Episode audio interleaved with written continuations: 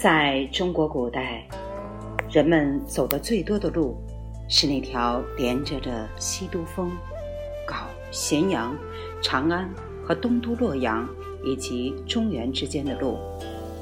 这条路当时被称作洛阳路，它从终南山脚下绕过，也是很多想当隐士的人决定永远离开长安时所走的路。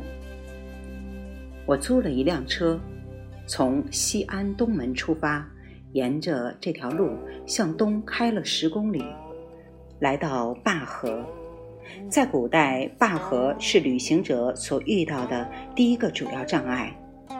春天的时候，灞河能变得有一里地宽。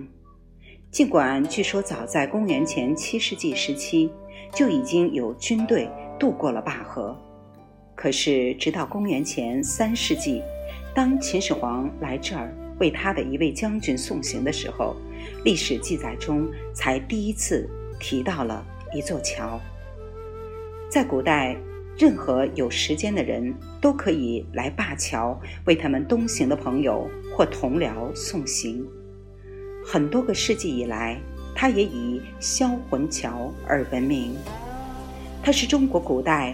最著名的送别地点，也是一百万手摄棘柳树的诗的背景地。直到当代，在灞河两岸，向南北各延伸出几公里，还一直种着垂柳。晚春时节，柳絮像雪一样在空中飞舞，成为长安八景中的又一景。在汉语里。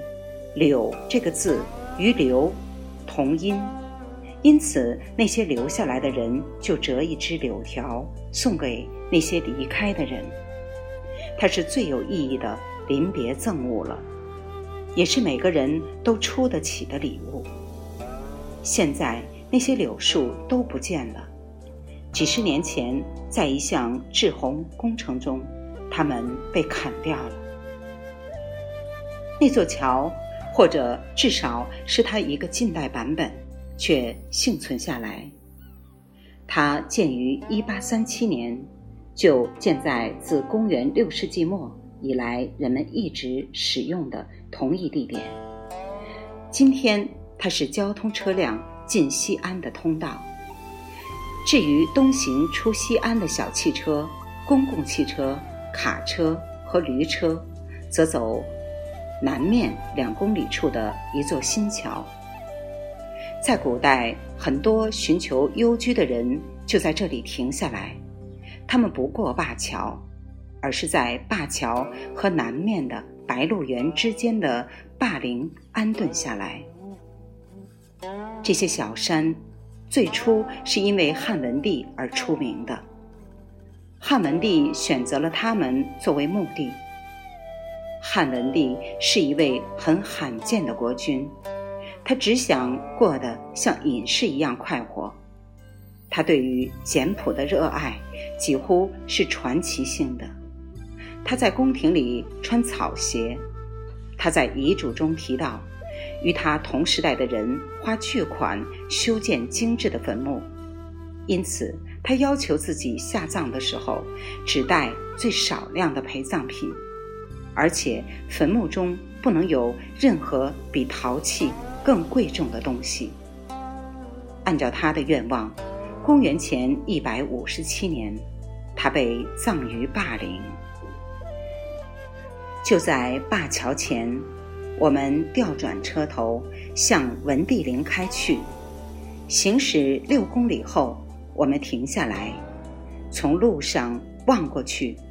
白鹿原像两只展开的翅膀，延伸到一个鸟嘴形的小山处。那座小山正指向天空，文帝陵就在那鸟嘴形的小山下面。一位农夫给我带路。山下是过去的祠堂所在地，九块最近出土的明清两代的石碑标明了地点。农夫说：“红卫兵来这儿之前，这儿有四十多块石碑。他们还砍倒了一棵柏树，那是汉文帝下葬的时候人们种的。农夫回忆起小时候爬这棵柏树的情景。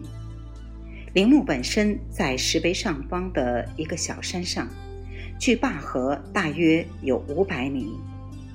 我来的时候正是三月中旬，山坡上种了几百棵杏树，杏树象征着长寿。洁白的落英在地面上铺了一层。回到路上后，我们驱车往回灞桥开去，路上。经过一个队伍，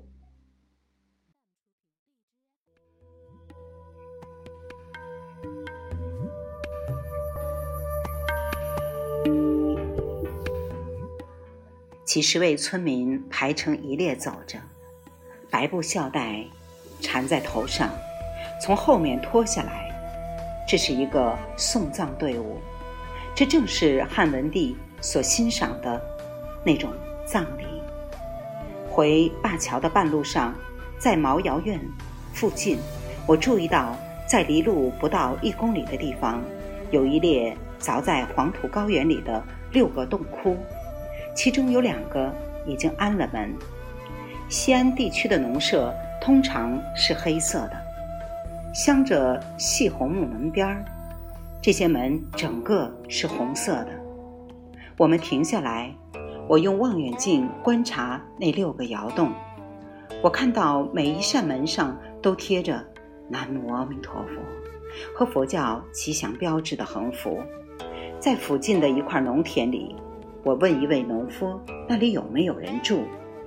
他说：“几年前有两个比丘尼和十几位女居士搬到那里窑洞，他们把他们住的那个地方叫老洞庙。”两千年来，大林地区一直吸引着渴望隐居的人。梁鸿就是这样一个人。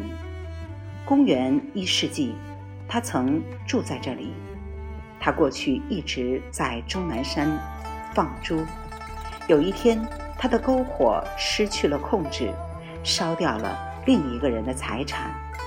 为了赔偿损失，梁鸿把他的猪给了那个人。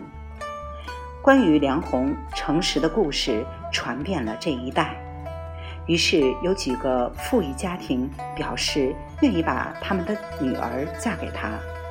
梁鸿婉拒了，说他更愿意一个人生活。不过当地有一家人，他们的女儿长得异乎寻常的难看，又胖又丑又黑，但很强壮，强壮的能举起。一盘石磨，这最后一项美德吸引了几位求婚者，可是他都拒绝了。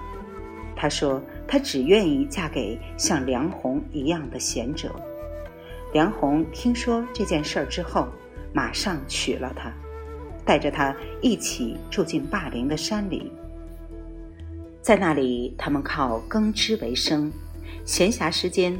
梁鸿以弹琴作诗自娱，他曾写过一系列二十四首组诗，咏历史上的隐士。